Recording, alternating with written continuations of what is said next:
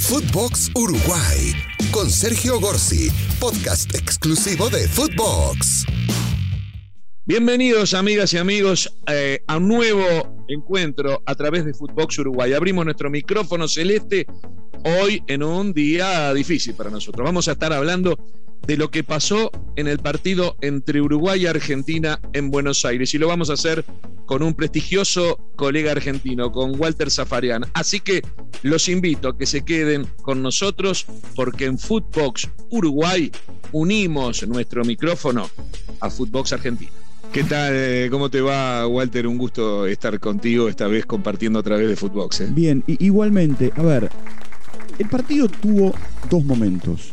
Uno hasta el gol de Messi y otro después del gol de Messi, ¿coincidimos? Sí, eh, en realidad eh, acá en Uruguay se está cuestionando mucho el planteamiento de Uruguay defensivo, que cinco defensas, todo eso, línea de cinco, pero la realidad es que hasta que llega el gol de Messi, diríamos que si uno hace un análisis de cuántas jugadas de gol tuvieron, tuvieron cada uno, primero fue un gran partido, porque en 35 minutos por lo menos yo le contabilizo tres o cuatro a cada uno ¿eh?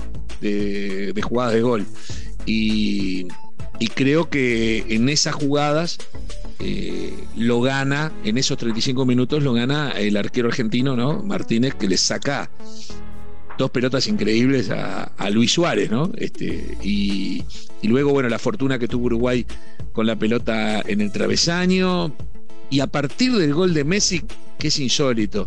Acá todos hacen el chiste de que Messi te hace un gol hasta cuando no quiere, porque claramente no pateó al arco, ¿no? No, bueno, en realidad, pues es que yo charlaba en el estadio ayer con, con algunos colegas. Le contamos el gol y le contamos la asistencia del gol.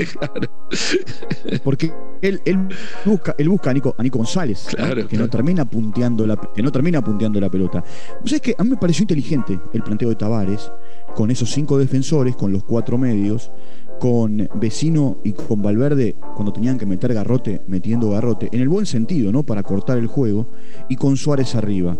Eh, Uruguay lo complicó a la Argentina jugando de contraataque. Sí, lo complicó mucho. Sí, pero te quiero, te quiero hacer una precisión, porque yo entiendo, eh, nosotros tenemos también por deformación, a vos te pasa con Argentina y a mí con Uruguay, que, vemos desde el lado nuestro partido. Eh, Uruguay en todo el partido tuvo cinco faltas. Acá hay un escándalo con esto, ¿eh? No es Uruguay cinco faltas. Cinco. No cortó nunca. Messi lo miró, le faltaba, se turnaban para ver al término del partido quién le pedía la camiseta. Acá esto no es Uruguay. A Maradona vos sabés perfectamente que era una casa contra Maradona en los partidos uruguayos. Y por más que exista VAR, acá la calentura que hay es que venimos de jugar contra Colombia, donde el cuadrado te mete un codazo en la garganta de Matías Viña y no lo echaron. Donde los colombianos y los ecuatorianos vinieron a Montevideo, se tiraban al piso, hacían faltas, hacían cualquier cosa y no pasó nada. Y sin embargo, Uruguay, como tenía muchas amarillas, decidió mirarlo jugar. Pues a Messi no lo podés mirar jugar. Eh, es todo un debate ese, es toda una polémica. Eh, claro está, donde Suárez hubiese metido una de las tres que tuvo, dos se las ataja impresionantemente eh, Divo Martínez y una pega en el palo, este, capaz que el partido podía cambiar. Pero lo cierto es que tampoco se le acepta a Uruguay que reciba un gol semi-blooper, digamos, y se caiga. Terminó partido ahí. ¿Vos cómo lo viste? yo, a ver, yo, yo, yo lo que creo, mira, yo estaba en el estadio y lo que observé primero, muy tirado atrás, eh, línea de. hay una diferencia. En el primer tiempo Uruguay jugó con línea de 5, bien definida porque tanto Viña como Nández eh, estaban por los costados eh, metidos apretaditos con los tres centrales. En el segundo tiempo, a partir de los cambios y de la necesidad, ya era una línea de 3. Vos fijate que tanto Araujo como, como Godín jugaban bien abiertos y, Coates en el medio. Y ya tanto Viña como Nández jugaban en la mitad de la cancha que salieron. Pero vos fíjate esto. Uruguay con línea de 5 recibe dos goles. Uruguay acumulando delanteros, dejó a Suárez, que físicamente viste que al final no estaba, porque jugó un gran primer tiempo, pero en el segundo tiempo. porque le dolió la murra, ¿eh? le dolió la murra en la mitad de la cancha. Y bueno. Y, vos sabés que, y vos sabés que eh, cuando se va, cuando se va eh, de la cancha Ronald Araujo, él sale por el costado opuesto. Y sale por el costado por donde estábamos nosotros. Y él se toma el posterior. Sí. Eh, él se toma el posterior y va caminando. Y entra, entra Giovanni González. Y ese es el momento en el que Suárez queda en el piso.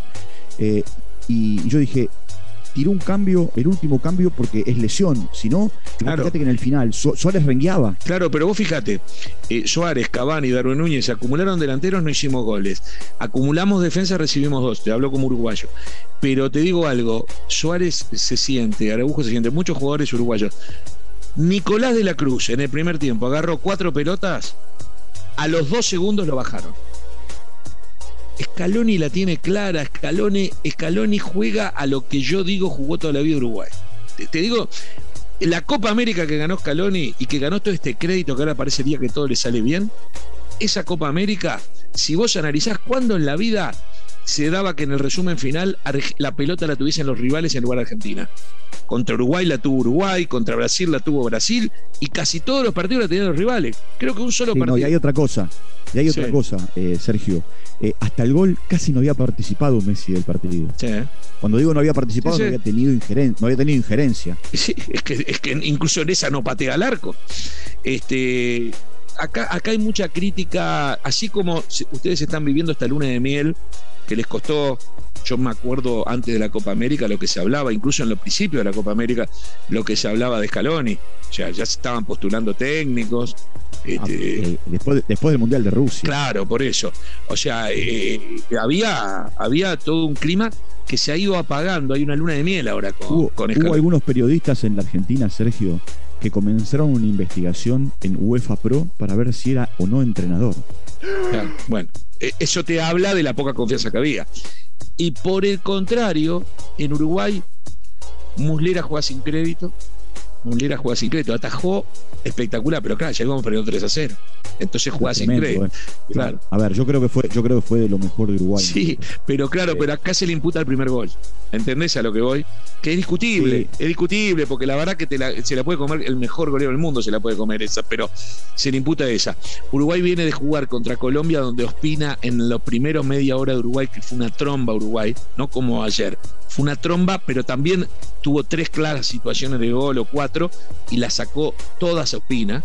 Este, creo que contra Brasil yo no lo vi, pero pasó algo parecido, o sea, eh, atajaba todo Ospina. Ahora encontramos a Dibu, a Martínez, o sea, eh, por un lado no se nos abre el arco rival y por otro lado da la sensación de que Mulera en este caso apareció, pero cuando ya el partido estaba liquidado. Entonces, Uruguay juega sin crédito. Eh, te voy a dar dos datos. Luis Suárez en 11 fechas jugó 7 partidos, hizo 4 goles, los 4 de penal.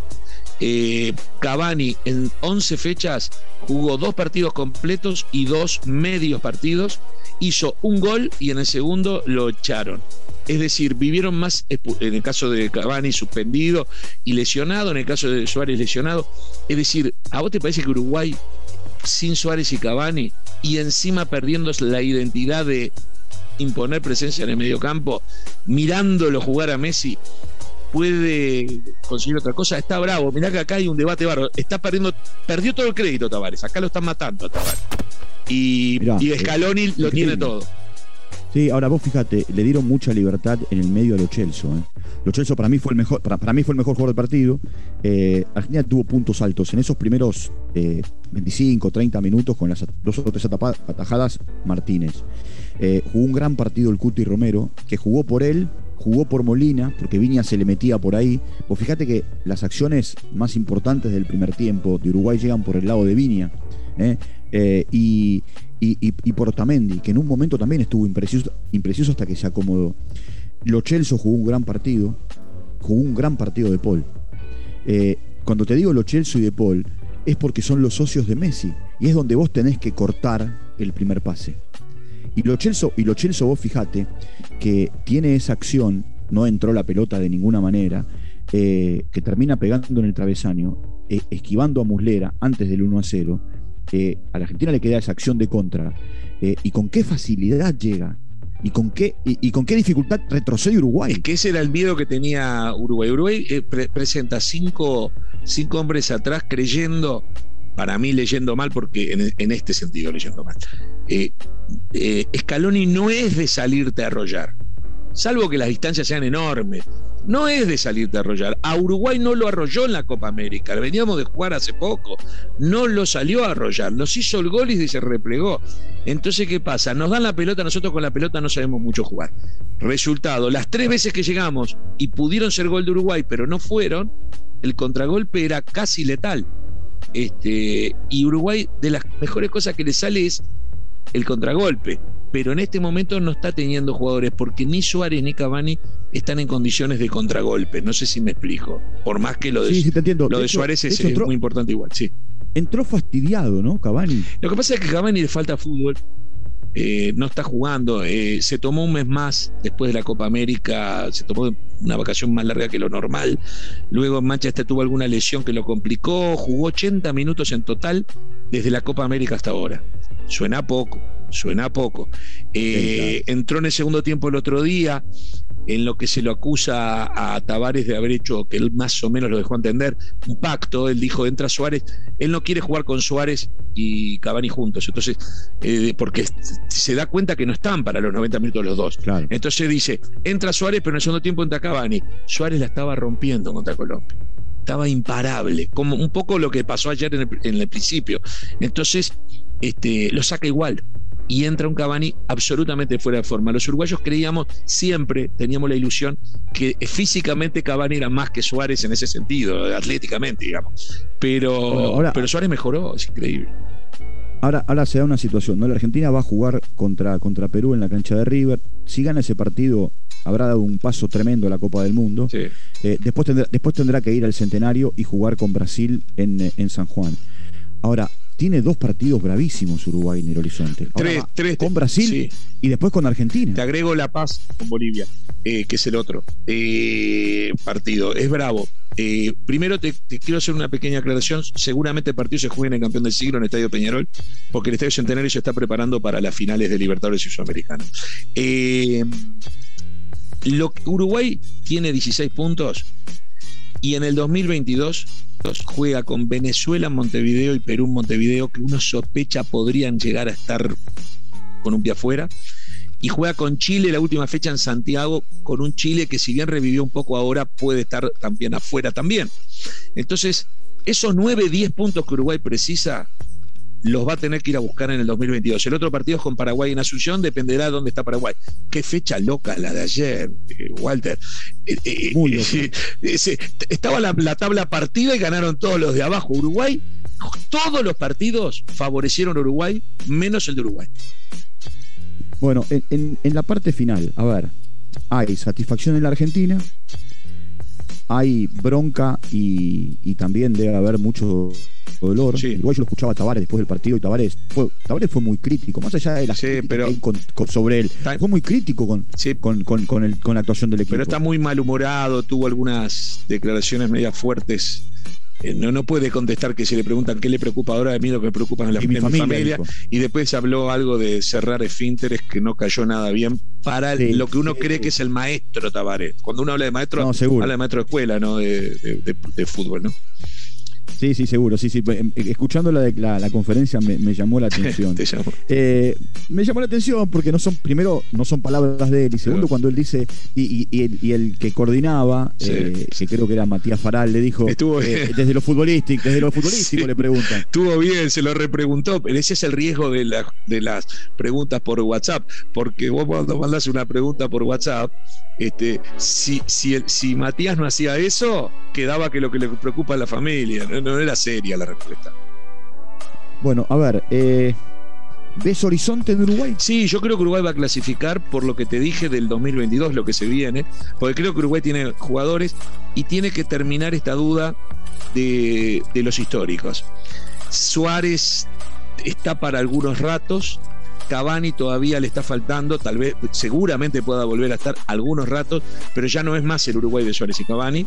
Y, para mí, la presencia de ellos muchas veces anula a Darwin Núñez, que anda muy bien en Benfica, pero que acá no ha podido demostrar, y anula a otras eh, posibilidades. O sea que yo creo que Uruguay puede y hay que ver qué se hace con el medio campo. Valverde, Matías Vecino y Rodrigo Bentancur, que ayer no jugó porque estaba suspendido, este, tienen en lo global buen pie, pero en Uruguay se extraña mucho al ruso Pérez, a Palito Pereira, al Cachareva Los Ríos, al Tata González. Vos me entendés lo que es esto. Eh, no podemos, es que no podemos salir a jugar de igual a igual, ni contra Messi, ni contra Neymar. No lo hacíamos con Pelé y Maradona, y cada tanto alguna ganábamos también. Ah, no sé si me explico. no, te entiendo perfectamente. Entonces, viste, Uruguay tiene que salir. Eh, al final, Ecuador y Colombia nos hicieron. Jerry Mina nos tomaba el pelo. Yo quiero a Jerry Mina en Uruguay. Mirá, yo creo que Uruguay nunca va a poder ser Messi, pero Uruguay puede ser Sergio Ramos. Y Sergio Ramos no se cambiaba camiseta con Messi. Yo insisto, Uruguay tiene que jugar los partidos con odio, no puede jugar como hermano, por más hermanos que seamos. Después nos vamos como un asado, pero ante el partido te tengo que tratar mal, Walter. Bueno, un abrazo grande, Sergio. siempre, un placer. un abrazo para ti también. Dale, abrazo. Espero hayan disfrutado de esta charla que tuvimos especial para Footbox Uruguay, uniendo nuestro micrófono celeste con Footbox Argentina. Fue eh, muy lindo charlar con Walter Zafariani y la idea es que nos reencontremos luego del partido contra Brasil el próximo jueves. Vamos a estar juntos también, pero tal vez tengamos alguna sorpresa antes. Ustedes síganos, Footbox Uruguay exclusivo para Footbox en todas las plataformas de podcast que nosotros siempre apareceremos con el micrófono celeste. Footbox Uruguay con Sergio Gorsi, podcast exclusivo de Footbox.